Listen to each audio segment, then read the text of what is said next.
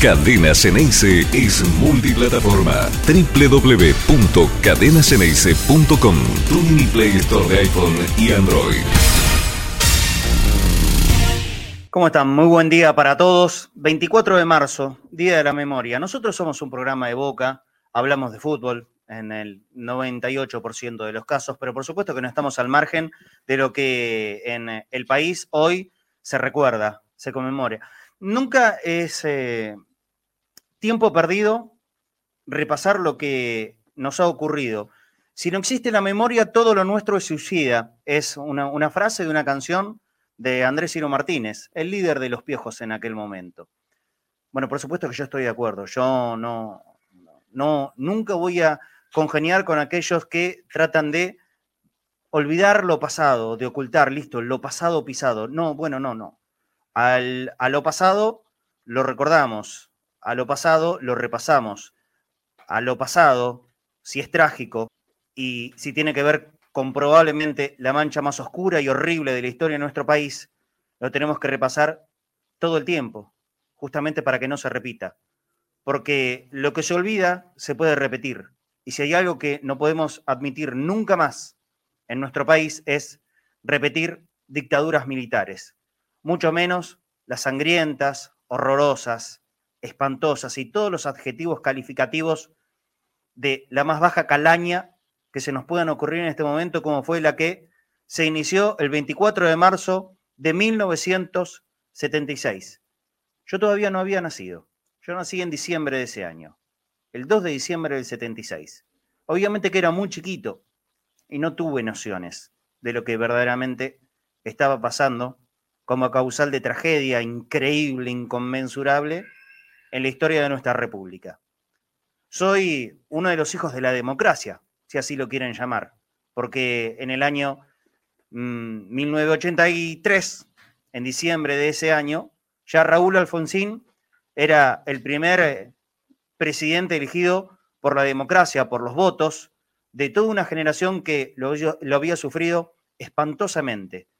Dictaduras militares del año 30 en adelante, sin cesar, lamentablemente, en nuestro país. Pero justamente la Junta Militar que asumió el 24 de marzo, mediante un golpe de Estado, a la democracia, por supuesto, en el año 1976 nos dejó la mancha más oscura y espantosa de la que podemos llegar a tener recuerdo.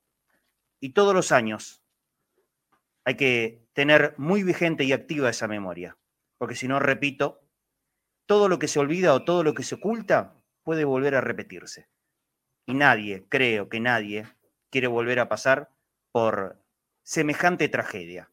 Más allá que, por supuesto, es eh, muy cuestionable un montón de cosas, miles, cientos, hasta millones si quieren, de los momentos que vivimos de la democracia y de los gobiernos que han pasado y de los políticos y todo lo que quieran. Pero es democracia y podemos elegir. Cada tantos años podemos elegir y podemos criticar y podemos gritar y hasta insultar a los políticos y presidentes de turno. En aquel momento no se podía hacer absolutamente nada de eso. Y los que asumieron el mando por aquellos tiempos, no solo se apoderaron de todo lo que podían hacer, sino que también se han convertido en delincuentes comunes, asesinos, secuestradores, robaron bebés, tiraron gente de los aviones, se quedaron con propiedades, delincuentes. Y que por supuesto que desde el poder del Estado eso incrementa la gravedad de todos los hechos. No voy a entrar en discusiones, obviamente, ¿eh? pero me parece que es clarito cuál es la postura que tenemos la mayoría de los argentinos con respecto a esto. Dictaduras militares, asesinos, secuestradores, usurpadores de bebés, nunca más. Hola Pablo, ¿cómo estás? Buen día. ¿Qué tal? Buen día, gracias por llamarme. Comparto en un todo este, la editorial que presentaste y ese nunca más tiene que estar tan vigente como siempre. Pablo Batangelo es quien eh, nos está saludando en este momento. Presidente de la agrupación La Bombonera, un, un hombre con una historia amplísima, amplísima, que tiene que ver con nuestro club. Porque yo les voy a contar una intimidad. obviamente sabiendo la fecha que se venía, traté de buscarle la vuelta a ver en qué se lo puede relacionar esos tiempos nefastos con la historia viva de Boca. ¿Dónde Boca podía encontrar un, un punto de encuentro? Ojalá, pensaba en ese momento, ojalá que no haya nada. Y la verdad es que hay, hay muy poco. No hay relación, ni desde el club o de exjugadores, jugadores que pasaron en ese momento, o de ex dirigentes. La verdad es que cuesta mucho encontrar una historia que se acerque a la dictadura militar. Y esto digo, gracias a Dios, gracias a Dios. Boca, nuestro querido club, ha quedado bastante al margen, pero por supuesto, vivimos y vivía en el mismo país, en donde estaba sometido por una dictadura sangrienta, asesina, etcétera, etcétera. Pero hay una historia que se resalta. Y yo pido por favor a los chicos del control que, que vayamos llamando a Gustavo Veiga, que amablemente nos va a atender. Pablo Batangelo, repito, hoy presidente de, la agrupación La Bombonera, y desde hace muchísimo tiempo que lo es, eh, viene de una historia familiar. Su padre, vos me vas a recordar el nombre, Pablo, era uno. Pablo Batangelo también. Pablo Antonio. Pablo Antonio Batangelo, el padre de Pablo Batangelo que está hablando con nosotros aquí, era un dirigente muy activo del el de 1981, aquel Boca que trajo a Maradona. Pero claro, las negociaciones previas para traer a Diego, ustedes recordarán, a ver, hasta muchos hinchas de River te quieren enrostrar esto. Y acá no hablamos de chicanas, de, de, uno, de un lado y del otro. ¿eh? Estamos hablando de un tema verdaderamente muy serio. Una tapa de la revista El Gráfico de aquel momento, con Diego Maradona, con el torso semidesnudo, intentándose probar una camiseta de River. Era una de las posibilidades. Maradona, la gran estrella del fútbol argentino, juvenil, que hacía desastres con la camiseta argentino Juniors, lo querían los dos poderosos del fútbol argentino, River y Boca, Boca y River. Pero Maradona también tenía nombre y peso en la elección, ¿no? Y Boca fue el que hizo la primera avanzada.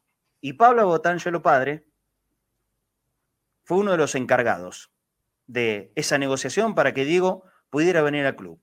Pero sin embargo, un día recibió un llamado y una cita. A partir de este momento, Pablo Batangelo, a quien tenemos muy amablemente invitado, nos va a contar la historia. ¿Y cómo fue ese proceso en el cual recibió un llamado intimidatorio? Porque Maradona quería venir a Boca. Y ahora lo vamos a presentar a Gustavo Vega, que ya también está enganchado en línea. Pablo, ¿puedes contarle por favor a toda la gente de Boca, a todos los hinchas de Boca, cómo fue esa historia del año 19, finales de 1980, principios del 81? Principios enero de 1981 no fue solo un llamado, sino que fue una cita y un encuentro personal con el vicealmirante Lacoste. Te voy a hacer un poco de historia porque el autor de toda, eh, de haber hilvanado toda esta historia es precisamente Gustavo Veiga. ¿A quién tenemos enganchado? Permíteme saludarlo, que lo tenemos por línea telefónica. Gustavo, muy buen día, muchas gracias por atendernos. Aquí estamos con Pablo Batangelo. Hola, ¿cómo les va? Muy buen día para ustedes también, Pablo. Un abrazo, un gusto estar en este programa. Un abrazo. Sé que estás, sé que estás en La Pampa, Gustavo, con actos por este, memoria, verdad y justicia, pero es un placer compartir este programa con vos. Y fundamentalmente, yo quiero decir que la idea de este programa proviene de una nota que escribió en su momento Gustavo Veiga, gran periodista, eh, y, que está fundamentada en esta historia, que lo tiene como protagonista principal a Pablo Botangelo padre, pero que Pablo, por supuesto, lo conoce de primera mano como nadie. Eh, continúa, Pablo, por favor, con esta historia. Bueno, eh, enero de 1981, plena negociación por Diego, una negociación muy compleja, porque no solo en ese momento intercedía River, sino que también terciaba el Barcelona. ¿Te acordás el canto de la hinchada? Lo quería, Barcelona, lo quería, River, Plate. Este, papá estaba encabezando esta negociación y recibe una citación del contramirante Lacoste para verse, encontrarse en una oficina de la Avenida Corrientes, que después Gustavo nos va a detallar exactamente dónde era y por qué descubrimos la dirección exacta de esta oficina. Eh, papá sale de Servicios Sociales Bancarios, donde eh, era, este, cumplía sus funciones laborales en Talcahuano y Libertad. Me dijo, no, fui caminando. Yo le pregunté, ¿fuiste a la ESMA? No, volví caminando. ¿Y qué pasó? me dijo que Diego en Boca, eh, en Argentina, solo podía jugar en River. Papá este, se sintió intimidado y le dijo, bueno, que, que lo decida él. Dice, no, esto se decide acá y ahora. Porque si Diego va a Boca, le hace con la mano la señal de la cruz. Papá realmente intimidado le dijo, bueno, veamos qué podemos hacer y qué sé yo. En ese momento compartíamos en, eh, la, misma, en el mismo edificio, yo tenía mi estudio de arquitectura que recién me había recibido y papá su consultorio, y pasa por, pasa por el estudio y me cuenta esta situación donde lo veo consternado, porque ya sabíamos lo que estaba pasando en el país y que nada menos que la coste se haga la señal de la cruz no era eh, satisfactorio para nadie. Este, y le digo, ¿y qué vas a hacer? Dice, yo no puedo ir para atrás, ya la suerte está echada, que sea lo que Dios quiera. Este, con un tono de, no te diría de resignación, pero sí de saber que este, ya estaba jugado este, y que tenía que seguir para adelante. Eh, cuando, cuando le pregunté dónde había sido, me dijo acá en la calle Corrientes, donde tienen unas oficinas del ente autárquico EAM 78. Bueno, no, no le pregunté precisiones, pero precisamente por una investigación periodística de Gustavo, pudimos determinar que eh, fue en Corrientes 1302, piso 1 y 2, eh, hoy declarado sitio de la memoria y me gustaría que sea Gustavo el que explique por qué fue declarado sitio de, la, sitio de la memoria, es el lugar donde Lacoste lo intimidó a mi padre para que Diego no viniera a Boca.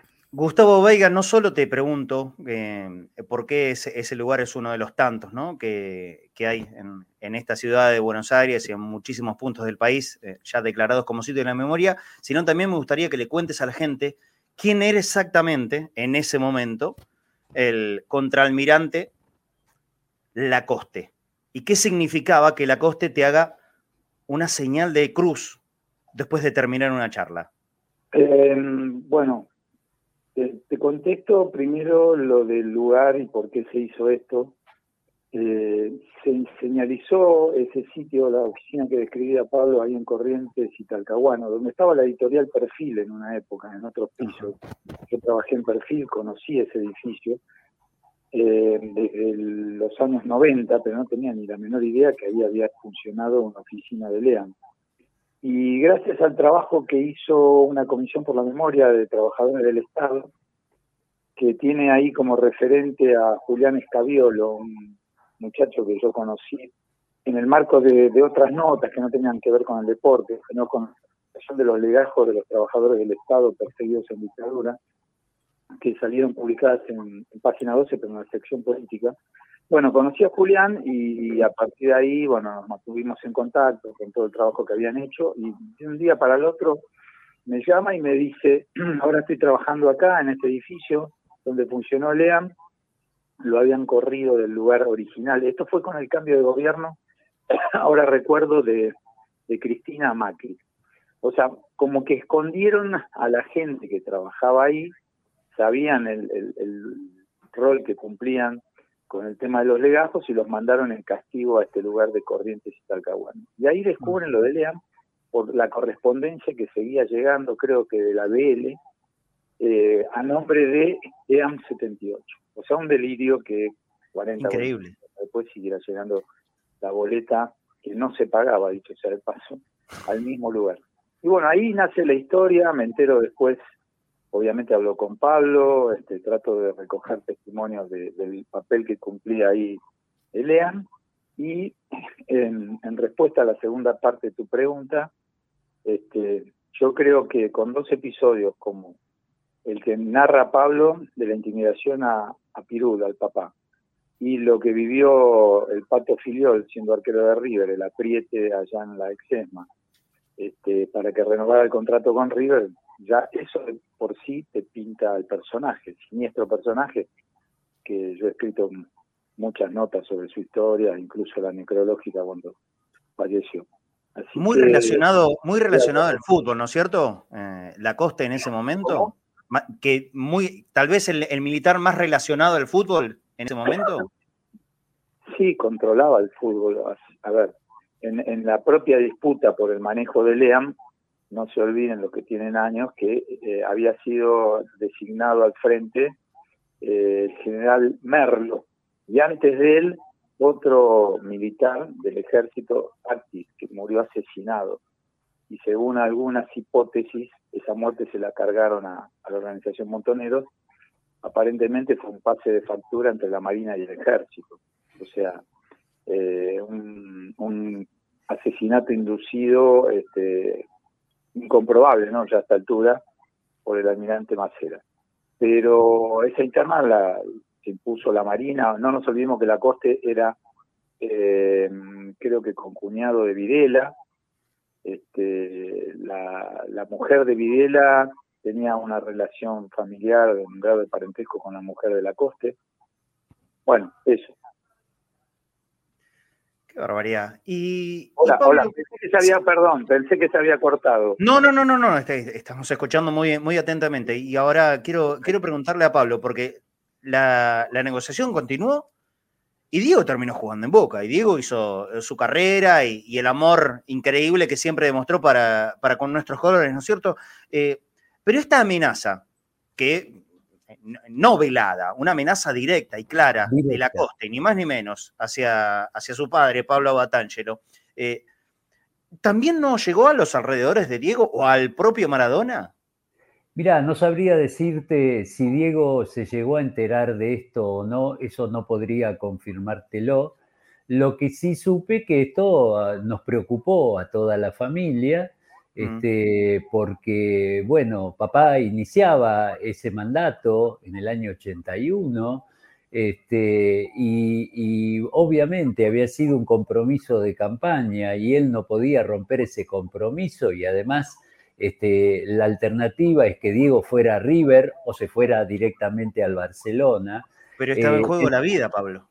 Estaba en juego la vida. Vos fijate lo que es un dirigente deportivo este, que arriesgó su vida, arriesgó su vida por este, los compromisos de campaña. Pero esto no es solamente de mi padre. Yo soy nieto de Camilo Sichero, el presidente que construyó el estadio, y toda esa comisión directiva para avalar los créditos para la construcción del estadio hipotecaron sus casas.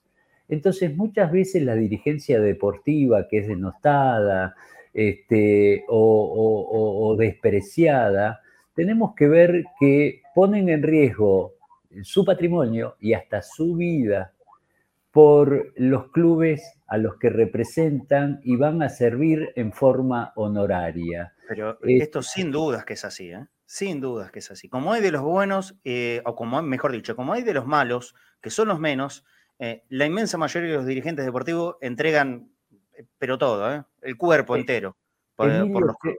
Emilio enorme dirigente que tuvo Lanús, siempre repetía, que por cada dirigente deshonestos los hay cientos que dan su vida y su patrimonio por los clubes y es por eso que nosotros reivindicamos a los clubes como asociaciones civiles y este, siempre hemos luchado contra la transformación de los clubes en sociedades anónimas deportivas. Quédese un poquito más, Pablo, porque eh, quiero aprovechar a Gustavo Veiga y aparte liberarlo, porque sé que está con, compromisos y ahora en, una comida. Eh, Pablo, yo iniciaba el programa diciendo, la verdad es que más allá de, investigar y, preguntar, nadie me sube, perdón, Pablo no, Gustavo, ¿eh? la pregunta es para Gustavo, nadie me supo decir si hay una verdadera relación o hubo en algún momento una verdadera relación entre, y, no me refiero a, estar con prácticas y de acuerdo con esas prácticas de la dictadura, al contrario, o un jugador o un dirigente o alguien relacionado con Boca específicamente que haya sido perseguido por la dictadura militar. Eh, obviamente la figura de Alberto J. Armando en ese momento era el que sobresalía sobre cualquier otro de los directivos de Boca. Eh, pero más allá de eso, de la figura en sí mismo de Armando, un hombre muy potente políticamente también en aquellos momentos en la Argentina, ¿Se puede encontrar alguna otra relación con esta nefasta dictadura y nuestro club? Sí, mira, eh, lamentablemente la hubo, este, pero por una actividad anterior al golpe del Estado del 76, cuando se inauguraba o se pretendía inaugurar durante la presidencia de Armando el tema del estadio allá en la ciudad deportiva, eh, fueron designados este, por acta de comisión directiva como socios honorarios una serie de militares entre los que estaba Macera.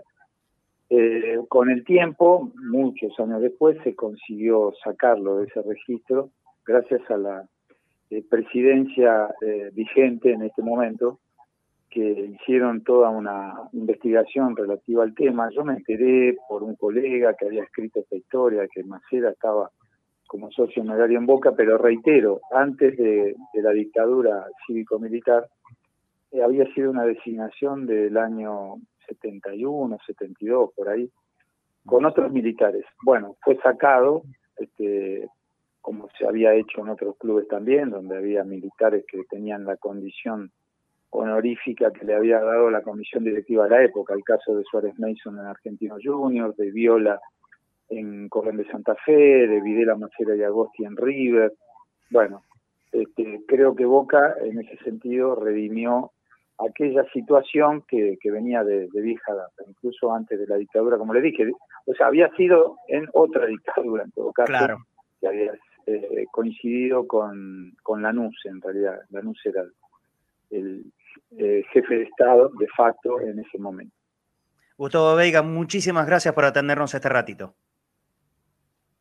Eh, bueno, no, gracias a ustedes por, por ayudarme a hacer un aporte a la memoria en este día tan importante para, para nuestra Argentina, 24 de marzo, eh, en la conmemoración del aniversario del golpe de Estado. Les mando un abrazo y un saludo muy cariñoso a Pablo en especial. Gracias, Gustavo. Abrazo enorme. Abrazo grande, un lujo. Abrazo grande. Eh, nos dimos a tener a, Gustavo Veiga, prestigioso periodística, eh, periodista. Pablo, vamos a aprovechar un ratito más y a ver, meternos en esta historia de, Diego Maradona, eh, saliendo un poco ¿no? de ese episodio tremendamente violento, desde la familia. Pablo, eh, si, nos pueden contar, ¿no? Intimidades de la familia, porque me imagino que él, no solo a usted, Pablo, le contó, sino también a, a la familia en general. La reacción, la primera reacción de ustedes, ¿cómo fue? Papá, salí de acá. Me imagino yo, o, o avanzá y, te apoyamos. Eh, bueno, mira, eh, mi papá era muy confidente conmigo y es por eso este, que siempre estuvimos juntos en, esta situación de la dirigencia deportiva. Eh, yo lo comprendí, imagínate que en ese momento tenía 23 años, estaba recién recibido de arquitecto, lo comprendí y le dimos todo nuestro apoyo. Eh, no solo nuestro familiar, sino de los allegados que estaban trabajando codo a codo con él. Y, este, y papá encaraba las cosas con mucha pasión. Y él dijo esas palabras, bueno, que sea lo que Dios quiera, y este, yo no voy a dar marcha atrás. Porque no podía marcha atrás por ese compromiso que había asumido este, para con propios y ajenos de llevar a Diego este, a Boca. Y este, bueno, eh, quizás hoy a la distancia lo veamos como un acto de inconsciencia, este, pero... valentía absoluta, ¿eh? Sí, sí, este, pero, pero mi viejo era así, este, entregaba todo este, sin pedir nada a cambio y, este, y ese era su compromiso y su palabra valía, valía todo y había dicho que iba a llevar a Diego a Boca, y, este, y él no, no, no, iba a dar, no le iban a torcer el brazo. Así que, este, por suerte, la historia, esa historia terminó bien.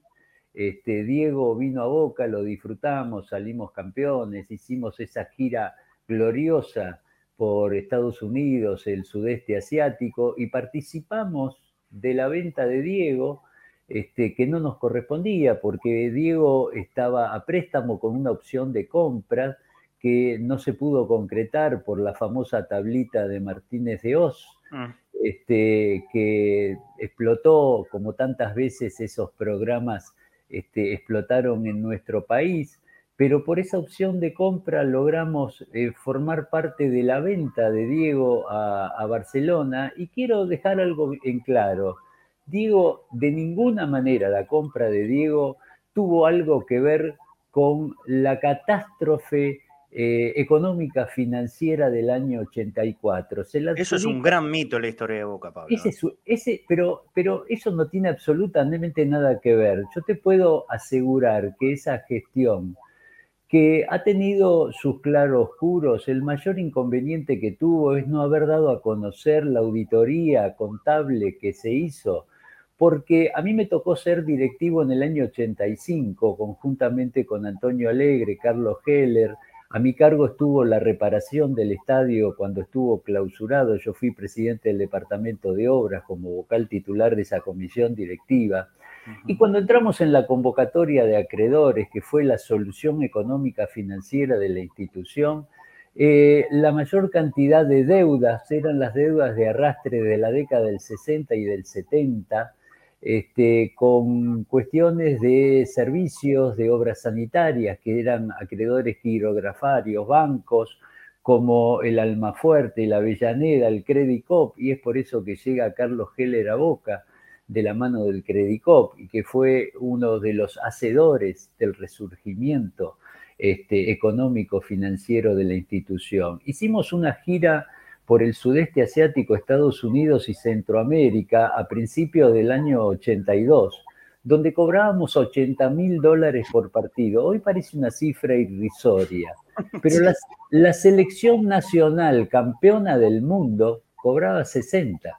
O sea que nosotros cobrábamos eh, un porcentaje muy superior a lo que cobraba la selección campeona del mundo porque teníamos a Diego Armando Maradona y jugamos en China, en Japón, en Kuala Lumpur, en Estados Unidos, en Centroamérica, eh, y eso hizo ingresar eh, una cantidad de dinero importantísima. Y ya que estamos, quiero revalidarte algo.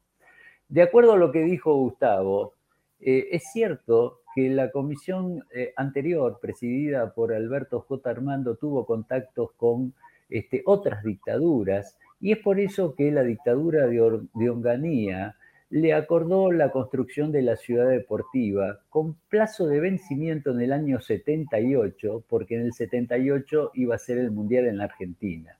Y si vos recordarás, se promocionaba que el 25 de mayo de 1975 a las 11 de la mañana, aunque llueva, se iba a inaugurar el estadio, el gran estadio en la ciudad deportiva. La ciudad deportiva Boca en el año 78 la había perdido porque tenía este plazo de concreción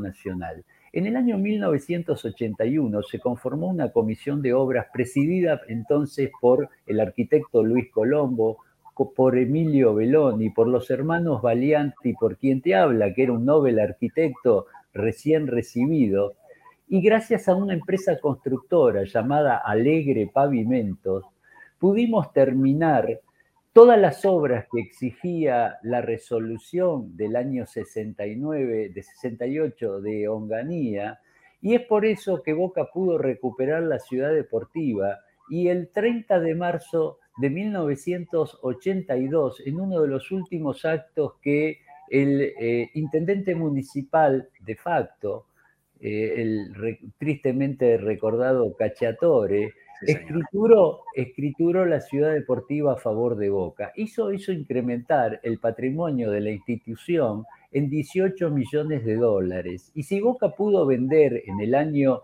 94 la ciudad deportiva y saldar la convocatoria de acreedores fue porque aquella comisión directiva de 1981, con esa comisión de obra que te mencioné, tuve el honor de formar parte y gracias a un socio caracterizado llamado Antonio Alegre que puso a disposición del club toda la maquinaria y la mano de obra disponible, pudimos saldar esa convocatoria de acreedores de, deudas arrastradas de la década del 60 y del 70. Diego no fue el culpable de la caída económica financiera de la institución.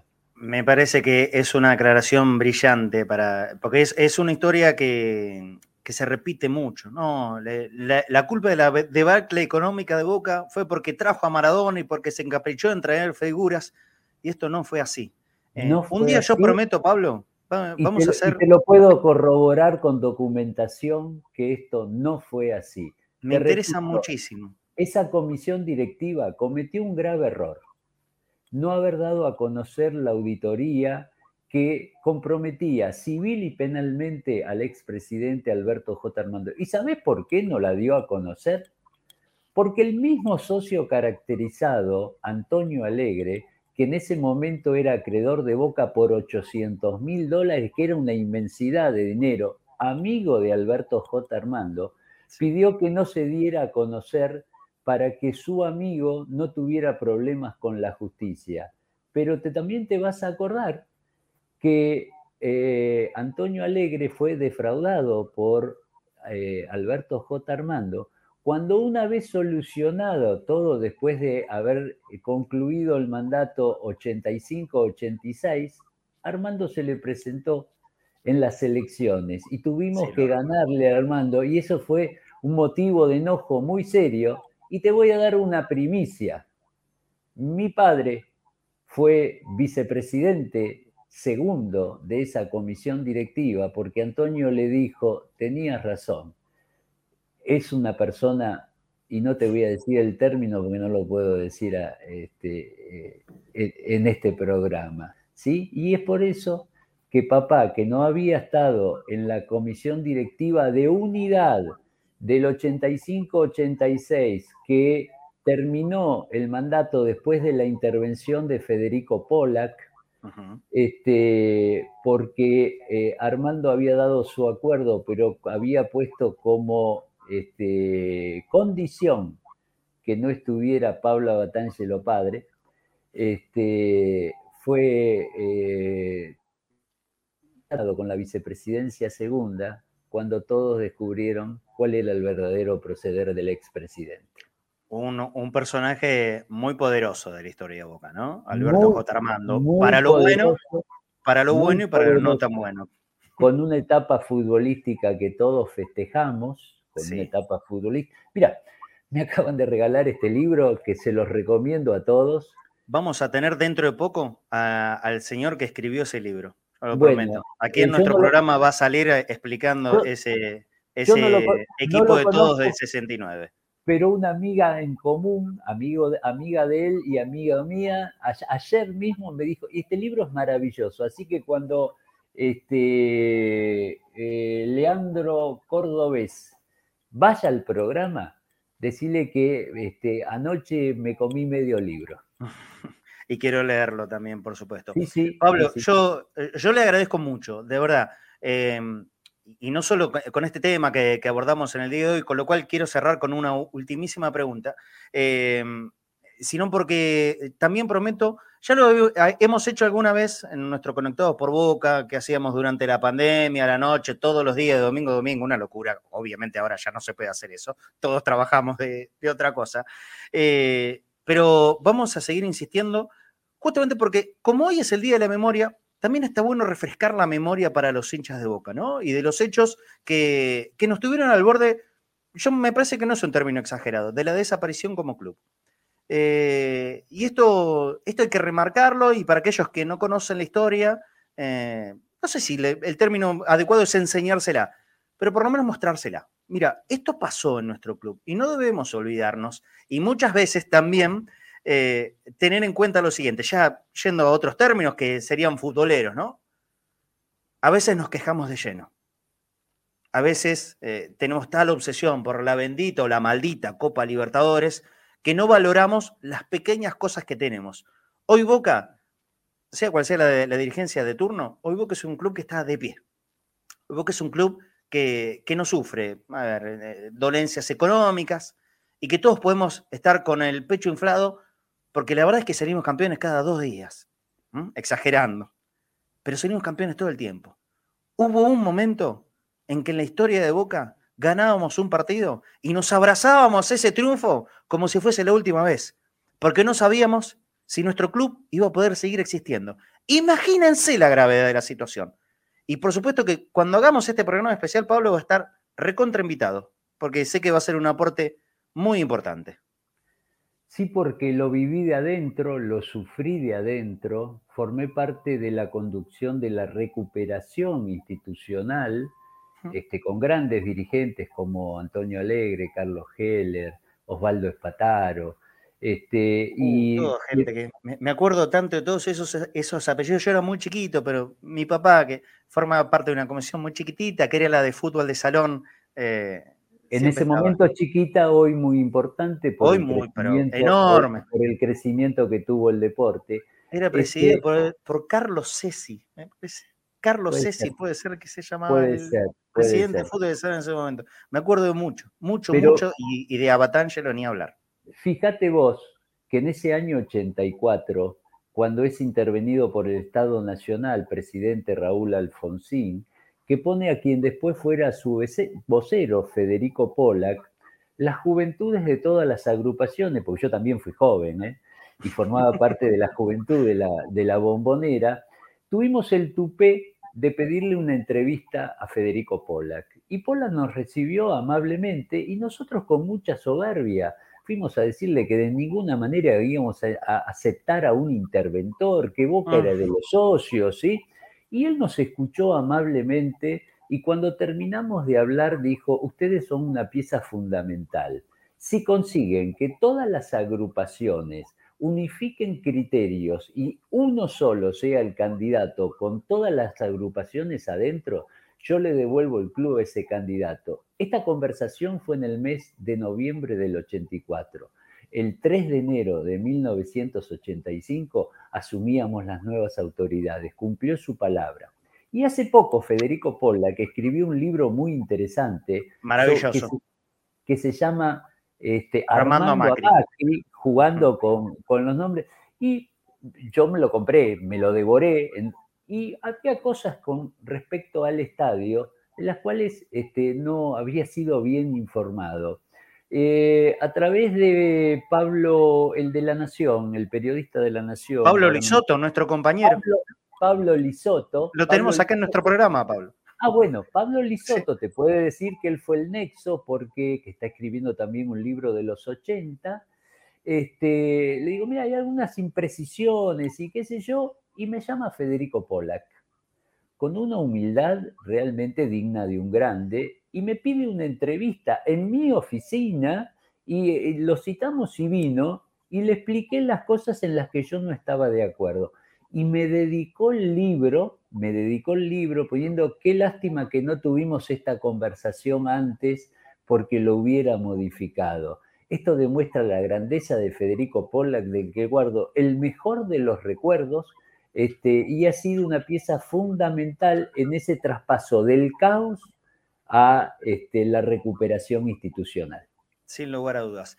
Pablo, para cerrar la nota, y ya tenemos y, vamos a saludar a Alejandro Veiga, que hoy es uno de los dirigentes más activos e importantes que tenemos en, nuestro club.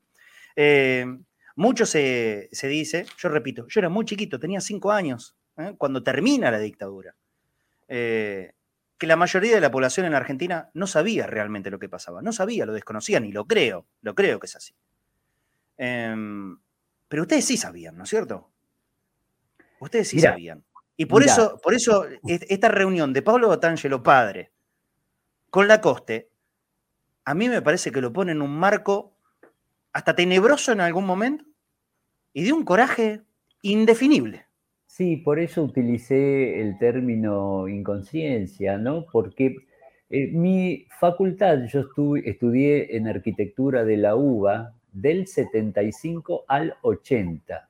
O sea que tuve facultad durante todo el proceso y estuve en el 75 en una situación este, tan peligrosa como la que este, surgió el 76. Por eso eh, estábamos muy informados porque los estudiantes secundarios, yo militaba en esa época en la proscripta franja morada era más o menos ser este, terroristas de Al Qaeda, estar en franja, en franja morada, ¿sí? Este, y entonces estábamos informados de lo que pasaba, no en la medida de lo que conocimos después cuando se supieron cada uno de los detalles, pero sí este, eh, vislumbrábamos la desaparición de compañeros y compañeras, este, conocíamos este, esos enfrentamientos, entre comillas, el que terminaban con la vida de muchos compañeros y compañeras. La situación realmente era muy complicada y te puedo decir que mi adolescencia de colegio secundario de los principios de los 70 vivíamos en una Argentina en donde la avenida Corrientes vivía las 24 horas y pasamos a ser temerosos este, y hasta cambiarnos la forma de vida por eh, todo lo que aconteció durante esa dictadura cívico-militar eclesiástica. Este, y es por eso que hay, que hay que repetirlo hasta el cansancio, porque esta no fue solamente una dictadura militar, sino que fue una dictadura cívico-militar eclesiástica, para que, como bien vos decís, no se repita nunca más en la Argentina, más allá de algunas visiones que hoy rememoran volver a esos tiempos, que no se, no se vivan nunca más en la Argentina situaciones como esta. Eso no. Em, Pablo, súper agradecido, la verdad. Eh, nos has instruido y contado una historia que yo estoy seguro que para muchísimos hinchas de Boca era hasta el día de hoy desconocida. Te agradezco mucho. El agradecido soy yo, un abrazo bostero y en un día como hoy este, la memoria, la verdad y la justicia es fundamental para que, como decíamos hasta recientemente, esto no suceda nunca más en nuestro país. Abrazo grande. Pablo Batangelo, un lujo tenerlo en nuestro programa y ahora inmediatamente eh, saludo a Alejandro Veiga, que es eh, hombre fuerte de la Secretaría General en el Club Atlético Boca Juniors. Hola Ale, ¿cómo estás? Bienvenido, muy buen día para vos. ¿Cómo andan, hermano? Espero que lindo fue escucharlo a Pablo también. Eh, no sabía yo también, a veces nos encontramos los caminos y nos cruzamos y pensamos que el único camino es Boca y después encontramos que también eh, hay bosteros que, que tomamos otros caminos que tienen que ver con el país, también con Boca, porque Boca creo que es uno de los actores más importantes en nuestra sociedad. O sea, Boca Junior no es un equipo de fútbol, no es un club de fútbol únicamente, si bien nos motiva el duelo deportivo, la ganar o perder, Boca es un actor social importantísimo de la vida de los argentinos. Y veo que con Pablo no hemos cruzado en algún momento, eh, nuestras vidas se han, se han cruzado, no la vida facultativa de la cual no participé porque no, no, tengo estudios terciarios, pero sí en la calle me parece que nos hemos cruzado alguna vez seguramente, estando en las mismas plazas, en el mismo lugar y combatiendo los mismos enemigos por lo que veo. Pablo, ¿qué significa esta fecha para vos? Eh, bueno, eh, para mí, para mí es una fecha muy, muy importante. Acabo de, dejar unas lágrimas cuando mi hijo me manda la foto de mi nieto en Mar del Plata, marchando con un cartel de una desaparecida. Eh, en mi vida, es el ADN. Yo, hace muchos años, decidí honrar la memoria de aquellos que fueron con mis compañeros y que hoy no están. Que como puse en el Facebook quedaron en blanco y negro y eternamente jóvenes. Lindos, bellos, buenos, militantes, solidarios, mis compañeros. Yo, eh, por esas cosas del destino, estoy hoy acá, viviendo esta locura que es Boca y en ese sentido mi vida fue eh, los derechos humanos, las madres me enseñaron a no pedir venganza, a pedir memoria, a pedir verdad y a pedir justicia. Eh, todo lo violento que uno podía, ese revanchismo quería tener contra los verdugos que mataron a mis compañeros, y no lo mataron en una pelea, lo mataron con vejaciones, con tortura, con arrojarlos al, al mar o al río vivos, con robarse a sus hijos, con robarse su identidad, con despojarle de sus bienes personales, de él y sus familias. La dictadura que implantó un, plan económico en Argentina que estamos pagando hoy todavía, ¿no es cierto? Entonces para mí es un día, no es un día más, es un día de, estar con el corazón permanentemente latiendo, fuerte, emocionado, diría hasta incómodo, porque la emoción incomoda, pero por de aquellos que no sienten emoción un día como hoy. Vos sabés que hay, hay gente, parece increíble, pero bueno, cada uno piensa lo que, lo que quiere o lo que puede, tal vez. Eh, que, le molesta la, que le molesta la memoria y que, y que creen que volver al pasado es, es retroceder en la vida de las personas. Yo soy de aquellos que piensan que si no conoces tu pasado, tenés eh, el peligro latente e inminente siempre de poder volver a repetir los hechos. Por eso a mí es importante que me parece que es de una importancia vital la memoria, en todos los sentidos, ¿eh? No solamente este que estamos hablando, que probablemente, yo, no, probablemente no, seguro es la mancha más oscura que tenemos como historia de país, pero en todos los sentidos, si uno se olvida de lo que hizo mal, y lo puedes repetir, o lo vas a repetir seguramente. Em, en este trabajo de, activar la memoria permanentemente, eh, y recién veíamos en pantalla una foto tuya, yo le pido a los chicos volver a ponerlo, en el cual estás encabezando un, acto con Estela de Carlotto, e imagino que, varios integrantes más de, abuelas de Plaza de Mayo. Y vos sabés que esto ha sido criticado también, qué sé yo, por esta cuestión de la grieta política, en la cual yo me quiero alejar y, no me voy a meter, no, no, voy a dar opinión de eso. Pero, ¿vos le podés explicar a la gente qué significa ese acto que se hizo dentro del Club Atlético Boca Juniors y por qué no tiene que ver con la política? Por supuesto, claro. Mirá, cada uno de nosotros, eh, yo, yo eh, participé en política, militante raso, eh, no tuve ningún cargo político, pero tengo una idea, una inclinación política, pero no como todos, Pablo, como todos, sale, todos, todos, todos tenemos una idea. De derechos humanos. El club tiene una, clara política de derechos humanos. esta es la política del club, esta es la política que sí hace el club. Cada vez que, y este club estuvo en silencio muchos años, lo que pasa es que los que critican a veces estaban acostumbrados a que sea un club de mudos con respecto a estas cosas. Y este club, si algo sabe, es no callarse la boca. Desde nuestra popular a las 12 con alienta todo el partido y grita todo el partido hasta para reclamar un derecho vulnerado como estos. Faltan, todavía faltan nosotros el convenio que hicimos junto a River Play.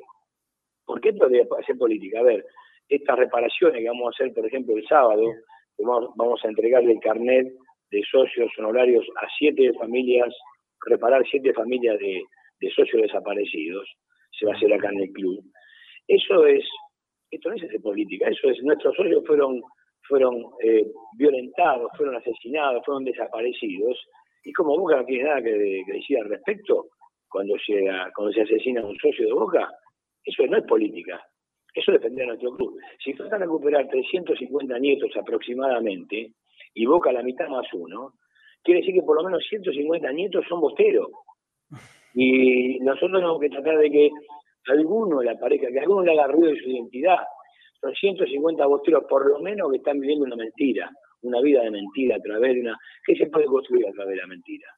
Nada. Entonces, entonces todo lo que a mí lo que nos critican por esto, la verdad, esto tengo un orgullo muy grande porque son, suelen ser los que yo siempre me paro de la vereda enfrente. Así que estoy muy contento que me critiquen, así como estoy muy contento que me avalen y me respeten la gente que yo, para mí vale la pena. Yo cada acto que hicimos respecto de derechos humanos, como darle baja, por ejemplo, el acta donde, donde estaba declarado socio honorario Macera, Agosti, López Ofrán, Lanuse, cuando propuse que cese la condición de honorario, porque no tenía nada de honorario, Emilio Eduardo Macera, ¿no es cierto? Eh, el presidente me avaló, mi secretario me avaló, y yo cada propuesta que tengo en derechos humanos la consulto con, mis compañeros, con mis superiores, y tengo que agradecer siempre que me dijeron, en política de derechos humanos, vos avanzás, nosotros te vamos a bancar. Y yo estoy muy orgulloso que mi presidente, mi secretario, que de quien más dependo de ellos, eh, avalen todas las propuestas que en este sentido hago de reparar, de cobijar, a familiares de nuestros socios y a, familiares de hinchas de Boca inclusive. Nosotros la reparación la hacemos con los socios, pero abrazamos eh, fraternalmente a cualquier hincha de Boca que haya padecido las cosas que hemos padecido, que hemos acostumbrado, que hemos vivido, yo por mi edad más cerca, por militancia quizás un poco más cerca, pero toda la sociedad argentina fue herida por este, por este episodio.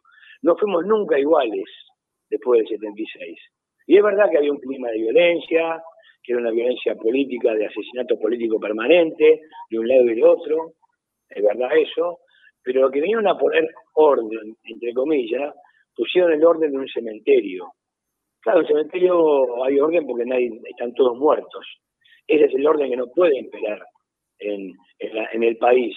Y es el orden que no impera en Boca. Boca es un tanto caótico, Boca es un poco eh, eh, desbordado en lo emocional. Y yo estoy muy orgulloso porque nos mantiene, somos vivos, muchachos.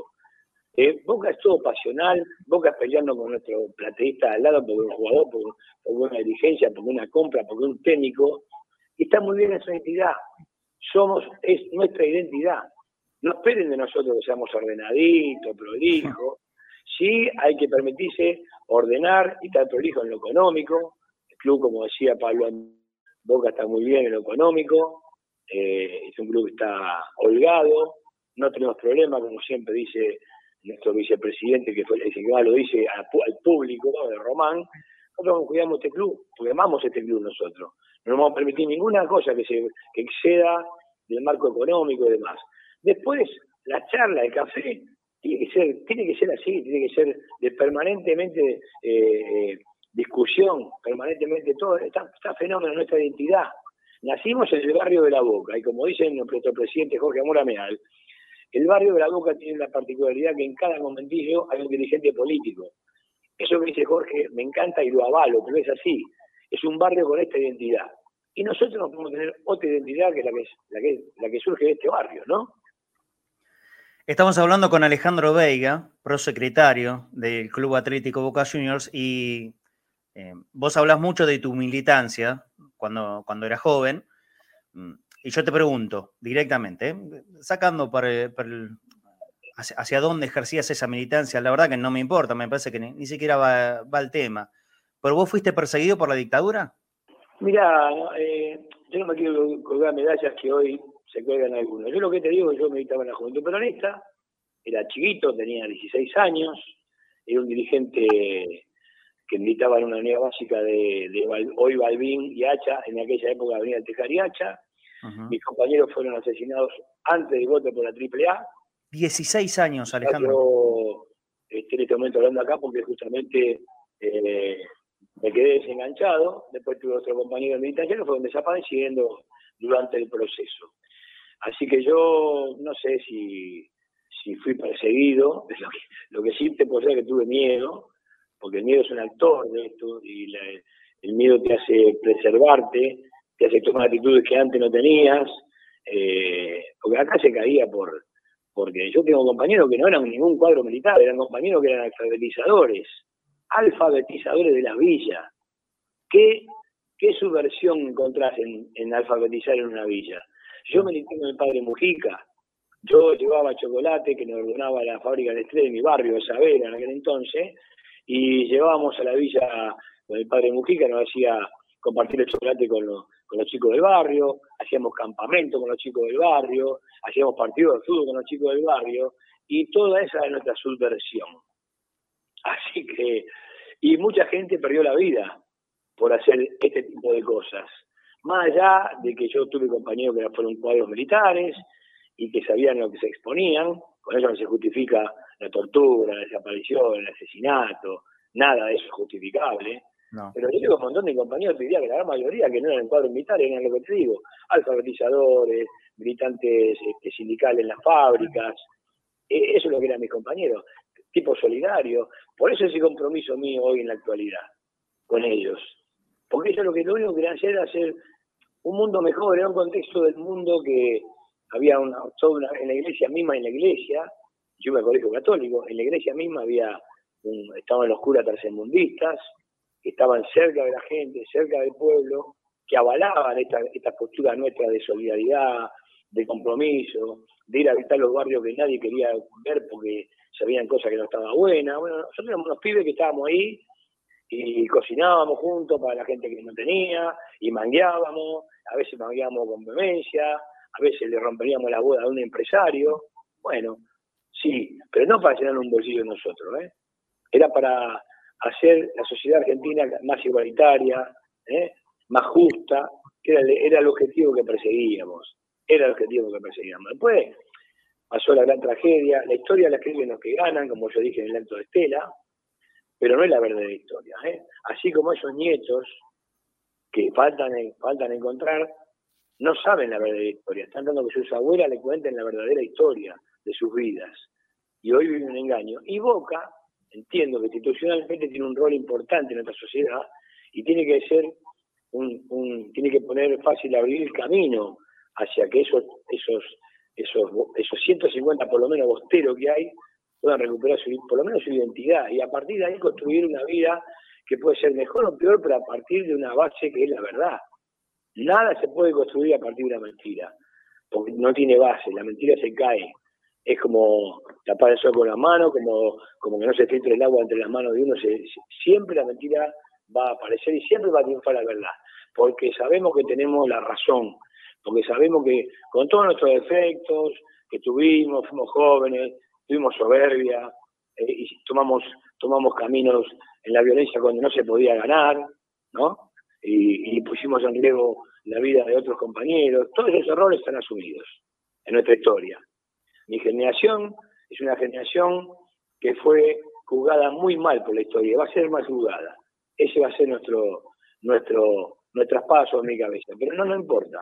Van a decir que la generación de la fuimos violentos, fuimos yo quiero creerme que fuimos solidarios, quisimos cambiar el mundo con las herramientas que teníamos en esa época, y la violencia era una de ellas, y, lo que pusimos el, el corazón, lo que quedamos vivos, y lo que no están, pusieron el cuerpo, el cuerpo de él y el destino de sus familias, y no es poco. Es que, Ale, mm, ninguna violencia se justifica de ningún lado, nunca, jamás. Pero los hechos históricos siempre hay que analizarlos en el contexto que corresponde. Analizar eh, un hecho que ocurrió hace más de 40 años con eh, el pensamiento y, el modo de vivir de estos tiempos es injusto. Y esto para cualquiera, ¿eh? para cualquiera de, los hechos que uno quiera analizar. Para entender los hechos históricos siempre hay que ponerse y ubicarse en contexto. Yo repito, eh, y, me, pongo al margen de esta historia, yo lo vuelvo a aclarar, era muy chiquito. Yo nací el 2 de diciembre del año 1976, Alejandro. Eh, por eso, como, soy alguien que creció, gracias a Dios, en democracia, eh, digo, ningún hecho de violencia se justifica, para nada, de ningún lado, pero muchísimo menos se justifica desde el poder del Estado y que ese poder del Estado se haya convertido en, en un lugar de crímenes comunes, de asesinatos, de secuestros, de robos de bebés, de robos de identidad, de quedarse con propiedades y también, por supuesto, de manipular la historia viva de nuestro país, para el lado que a ellos creían que les convenía. Lo seguimos pagando, más de 40 años después, lo seguimos pagando. Si hubo crímenes, que evidentemente los hubo y que nada los justifica, por lo menos de mi lado, tendría que haber sido juzgado como corresponde, en la justicia. Una justicia que esos señores que tomaron el poder se encargaron de desaparecer. Por eso, y bajo el lema verdad, justicia, memoria, es lo que, por lo menos de mi lado, me hago cargo. Porque yo no pretendo que ni siquiera todos los que componen cadenas en ese piensen lo mismo que yo. Pero yo soy el responsable de este programa y lo digo. Memoria, verdad y justicia siempre, siempre. Y no olvidar lo que pasó. Porque si olvidamos lo que pasó, si lo ocultamos, si lo pretendemos dejar atrás, porque no, no, esto no nos va a dejar avanzar, yo creo que todo lo contrario. Tienen claro de dónde venimos y por qué la historia pasó lo que pasó. Ahí vamos a avanzar en serio para no repetir esos errores. Y esos errores fueron crímenes espantosos, que es el día de hoy que, que lo seguimos recordando y está bien eso que pase. El tema es que no vuelva a pasar nunca más. Ale Veiga, eh, te mando un abrazo enorme. Gracias por este rato. No, eh, hablamos de una cuestión que, tiene, que no tiene nada que ver específicamente con Boca, porque yo le decía a Pablo D'Atangelo, gracias a Dios, y, de lo poquito que, se pudo investigar, la verdad es que no hay relación de Boca con esa nefasta dictadura militar. Casi que no hay, no, no, no hay antecedentes, no, no hay jugadores, no hay dirigentes, no, hay nada que, que nos una a, esa dictadura que, que arruinó a una generación. Hoy te toca estar al mando de, uno de los lugares más importantes del club, como es la, Secretaría General. Em, ojalá que desde tu experiencia y de lo que vos también evocás como algún error, algún error claro de juventud, esto, esto sirva como para, para avanzar adelante y, y que tengamos un club y un país muchísimo mejor. Bueno, no puedo más que compartir tus palabras y un, tanto emocionado decir que estamos de buen camino. Estamos en boca, como decís vos, no, no nos manchó la dictadura con presencias importantes. Todo lo contrario, tengo un par de historias que no son para contar en la radio, que te voy a contar a vos. Inclusive Boca de alguna manera ayudó a que compañeros míos puedan salir del país. Por lo menos la barra de Boca. En alguna oportunidad vamos a contar como una anécdota graciosa en el 77 cuando fuimos a jugar a Belo Horizonte. Bueno, tengo un par de anécdotas para contarle de Boca, no solo que no, no participó de la dictadura activamente, sino que ayudó a salvar un par de vidas de militantes que estaban siendo perseguidos y lo sacamos con la hinchada y le salvamos la vida a muchos que quedaron en Brasil. Algún día te voy a contar esa historia que me eh, que supe en ese momento, así que Boca no está manchado para nada. Boca Boca es lo más grande que hay, Boca nos, nos empapa a las 24 horas del día, los 7 días de la semana. Eh, estamos viviendo un momento muy intenso de nuestro club, lo disfruto muchísimo, me llegó delante, pero estoy bien, estoy fuerte para hacerlo, hay que estar fuerte, hay que estar entero, y estamos en ese sendero. Y yo les agradezco sus palabras que dijiste, a pesar de haber estado chico, tenés el ADN del, tipo que recuerda para no tropezar dos veces con la misma piedra. Te agradezco y a los hermanos bosteros que escuchan en la cadena, les mando un gran cariño en este día retrospectiva de pensar un poco la vida e incluir a nuestro club dentro de esa vida importante que tiene en la sociedad argentina, de hoy recordarlo con memoria, con verdad y con justicia, para los bosteros y para, que, para los argentinos. Abrazo grande, Ale Vega.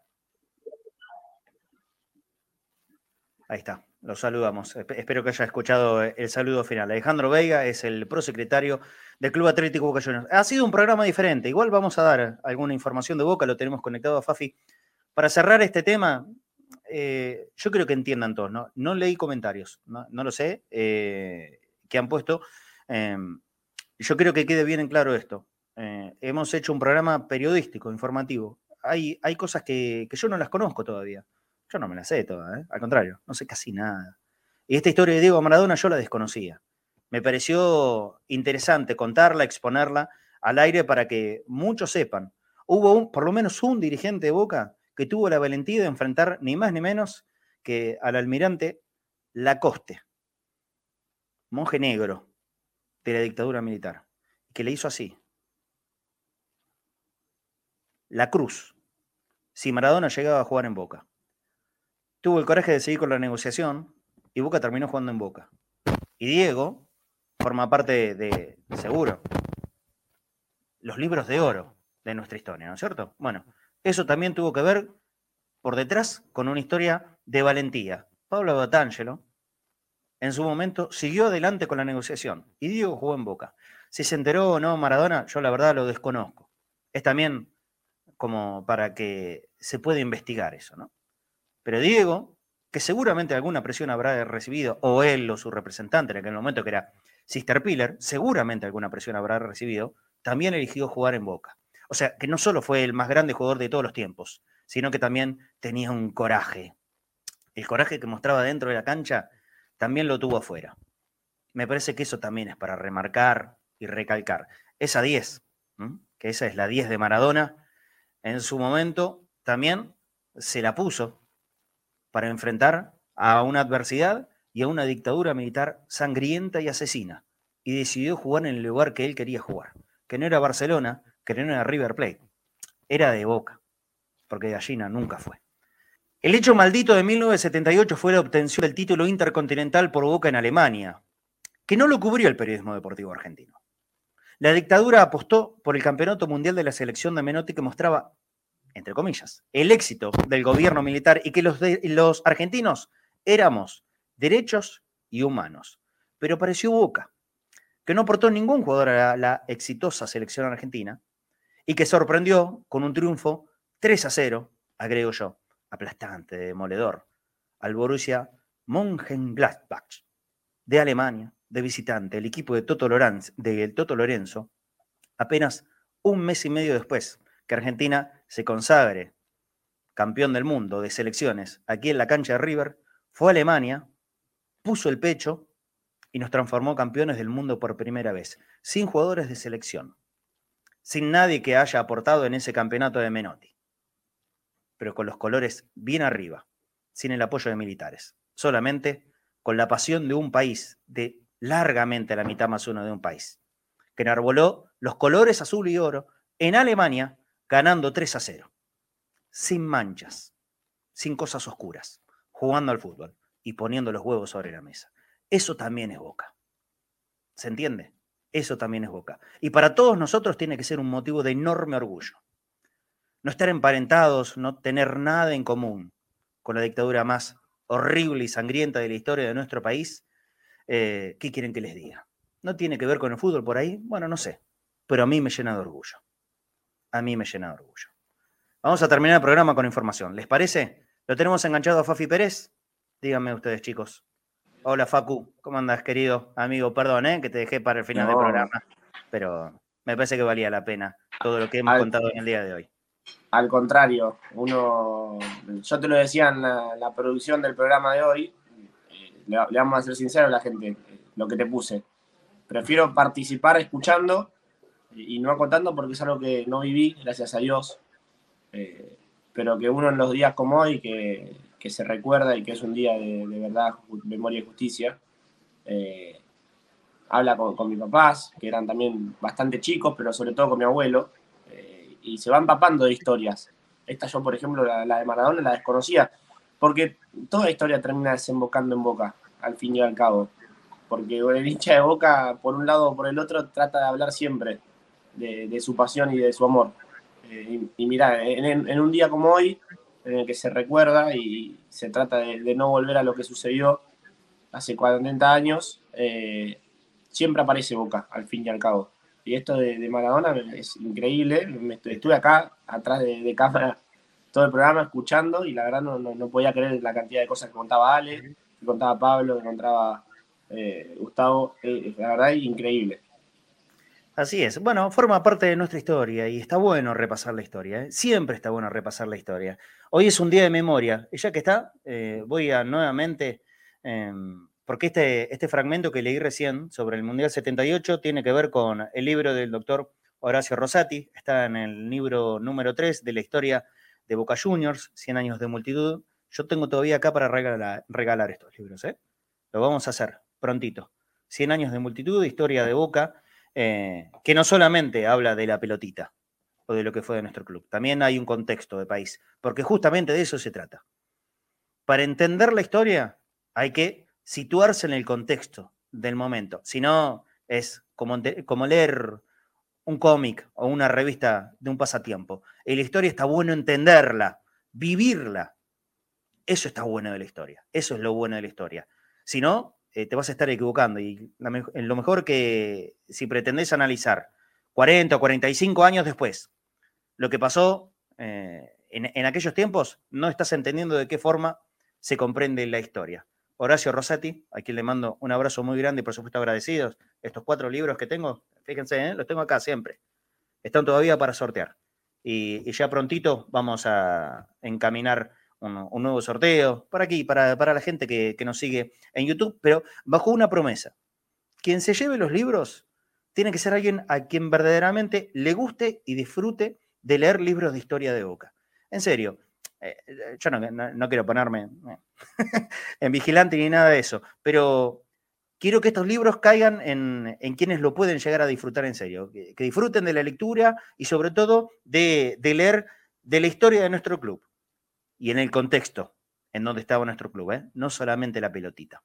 Fafi, vamos a despedirnos con información. ¿Qué es lo que hay en el día de hoy? Me imagino que no mucho, obviamente, pero siempre hay algo que puede surgir. ¿Hoy hubo entrenamiento de los jugadores? Hubo entrenamiento, se incorporó a sus compañeros nuevamente después de pasar por el cuadro febril, que todos nos dimos cuenta que, no estaba al 100% de Darío Benedetto en el Superclásico. Hoy volvió a incorporarse, ayer no había participado con, con sus compañeros, hoy lo volvió a hacer Así que Batalla cuenta con todo el plantel, obviamente, exceptuando al Pulpo González, que está en la última etapa de recuperación de su desgarro, que apunta a llegar al partido del sábado 2 ante Arsenal en la bombonera, y obviamente también de los convocados por sus respectivas selecciones. Hablamos de Oscar Romero a la paraguaya, de Frank Fabra a la colombiana y de los dos peruanos, tanto Carlos Zambrano como Luis Advíncula. Perfecto, no mucho más, ¿no es cierto? El, amistoso que ayer nos habías contado que, era para viernes se pasó para sábado y contra el sábado, ¿cierto? se cambió el correcto, iba a ser Deportivo Merlo, pero como Deportivo Merlo tiene que jugar, si no me equivoco, el sábado o el jueves, un día previo a lo que estaba pautado el amistoso, iba a mm. jugarse contra la reserva de ese equipo, se prefirió que se juegue contra Almagro, seguramente también no, no va a presentar Almagro de los titulares porque está en plena competencia, va a presentar un mix y también la reserva a lo que Bataglia también seguramente le va a dar rodaje eh, a los jugadores que no vienen teniendo justamente minutos. Perfecto, Fafi. Hasta mañana. Mañana sí hablamos, por supuesto, un poquito más largo del equipo y fundamentalmente del sorteo de la Copa Libertadores. Mañana, 12 horas, comienza el evento en la Conmebol, al cual tengo entendido que va a ir Riquelme. Esa era la idea, que, que vaya el vicepresidente de Boca, eh, que esté presente ahí estimo que algún otro dirigente importante irá, o Amial o Rosica, estimo, no lo sé. Eh, pero Riquelme, ayer me dieron casi la seguridad que, iba a estar eh, en el sorteo de la Comeval, es importante. Los ojos bien abiertos. Bien, a ver, aunque no es seguridad de nada, ¿no? Ya estuvo antes y pasó lo que pasó en, eh, el último. Le dieron un premio el año pasado. claro, le dieron un premio, le dijeron, mirá, sos lindo, sos re bonito, sos el mejor de todos, Román, te admiramos, y después, ¡pac! y por atrás, sí. Sí, pero bueno, Ojalá que, no pase, que no pase eso otra vez. Pero eh, mañana vamos a estar, por supuesto, con todo lo que quede. Si cae dentro del horario del programa, lo tendremos en vivo y si no, contaremos y trataremos de ir viendo a ver qué son cada uno de los rivales que le toque a Boca en suerte en esta fase de grupo de la Copa Libertadores. Abrazo grande, Fafi. Hasta mañana. Abrazo grande, Marce. Mañana se empieza a vivir lo que es la obsesión del hincha de Boca, así que ahí estaremos con el sorteo de la Copa Libertadores y también conociendo a qué lugar debe viajar Boca el miércoles 6, que va a ser el día del debut eh, de Boca en la Copa Libertadores 2022. Claro, a ver si, es un viaje de cerquita o nos toca de los más lejanos, Ecuador, Venezuela. Bueno, veremos qué, es lo que le puede llegar a tocar a Boca. Eh, se fue así un programa distinto, diferente. Ahí leí un mensaje, recién puse para leer los comentarios. Es un programa deportivo. Es un programa es un programa, no me acoten solamente a, tener que hablar de la pelotita. Y aparte saben perfectamente que, eh, que nosotros eh, hablamos largamente, más del 95% de las oportunidades del equipo, del juego, del fútbol, analizamos, lo hacemos tácticamente, damos nuestra opinión, leemos lo que ustedes ponen, pero cuando hay días especiales, también está bueno salir de, la locura. No hay partido inmediato, Boca no juega este fin de semana, sino que juega el siguiente. La verdad es que no hay noticias o quieren que le inventemos o quieren que hagamos lo que por ahí hacen en otros lugares. No, bueno, nosotros tratamos de hacer algo, algo distinto, diferente. Y como me parece que era hasta ahora un tema que nadie lo había abordado, ¿tuvo relación o no Boca con la dictadura? Bueno, terminamos descubriendo que, gracias a Dios, no. No hay prácticamente relación, no hay nada. Lo único que pudimos encontrar es este hecho tremendo en el cual marca Pablo Batangelo. Hoy hablamos con su hijo, también Pablo, que tuvo que ir, obligado, obviamente, a las oficinas donde el almirante Lacoste, ni más ni menos, lo esperaba para decirle, Maradona, en River o nada. Y a Batangelo, junto con el resto de la comisión directiva de Boca de aquellos momentos, siguieron con la negociación. Diego se puso la 10 de Boca y es uno de los recuerdos más importantes que quedan en nuestra historia. Miren si no era algo para contar. Bueno, en eso se basó el programa de hoy y por supuesto también el agradecimiento para Gustavo Veiga, periodista e hijo de Bernardino, voz histórica de la historia de Boca, como relator y periodista de la campaña de nuestro club. Lo mismo que hacemos nosotros. Bueno, pero él lo hacía y por supuesto con una trascendencia muchísimo más fuerte en la historia. Y también a Ale Veiga, que no tiene nada que ver con Bernardino, pero que sí fue un, un luchador y, y alguien que estuvo bien de adentro viviendo esos años nefastos. Y como él dijo, ¿cómo no? Claro, con miedo. Porque lo que abundaba en esos tiempos era el miedo. Un miedo que nunca más tenemos que tener. Tenemos miedo por otras cosas, lamentablemente, que son los defectos de la democracia la inseguridad, el, no saber cuando vas al supermercado y, qué vas a tener que pagar. Es, todo eso es una mierda, ¿eh? lo tengo clarísimo. No vivimos buenos tiempos. Hace mucho tiempo que no vivimos buenos tiempos. Hace demasiados años. Es más, me pregunto, ¿Alguna vez vivimos buenos tiempos? No lo sé, no lo sé. Creo que no, para los que somos laburantes siempre nos ha costado y probablemente nos cueste, nos cueste todo el resto de nuestra vida. Pero ¿saben qué? Nosotros podemos tener, aunque sea la fortuna, de vivirlo en democracia. Y si no estamos de acuerdo y si estamos cansados y si queremos zapatear y hasta putear al aire, lo podemos hacer sabiendo que cuando salgamos de nuestra casa, nadie nos va a venir a buscar en un auto, nos va a poner una bolsa en la cabeza, nos va a meter en un campo de concentración y nos va a hacer desaparecer. Ni siquiera nuestro cuerpo le van a dejar a nuestros familiares. Eso nunca más, pero absolutamente nunca, pero nunca, pero nunca más. Abrazo grande para todos. Mañana, 13 horas, vamos a estar acá otra vez, hablando de fútbol y conectados al mediodía. Chao.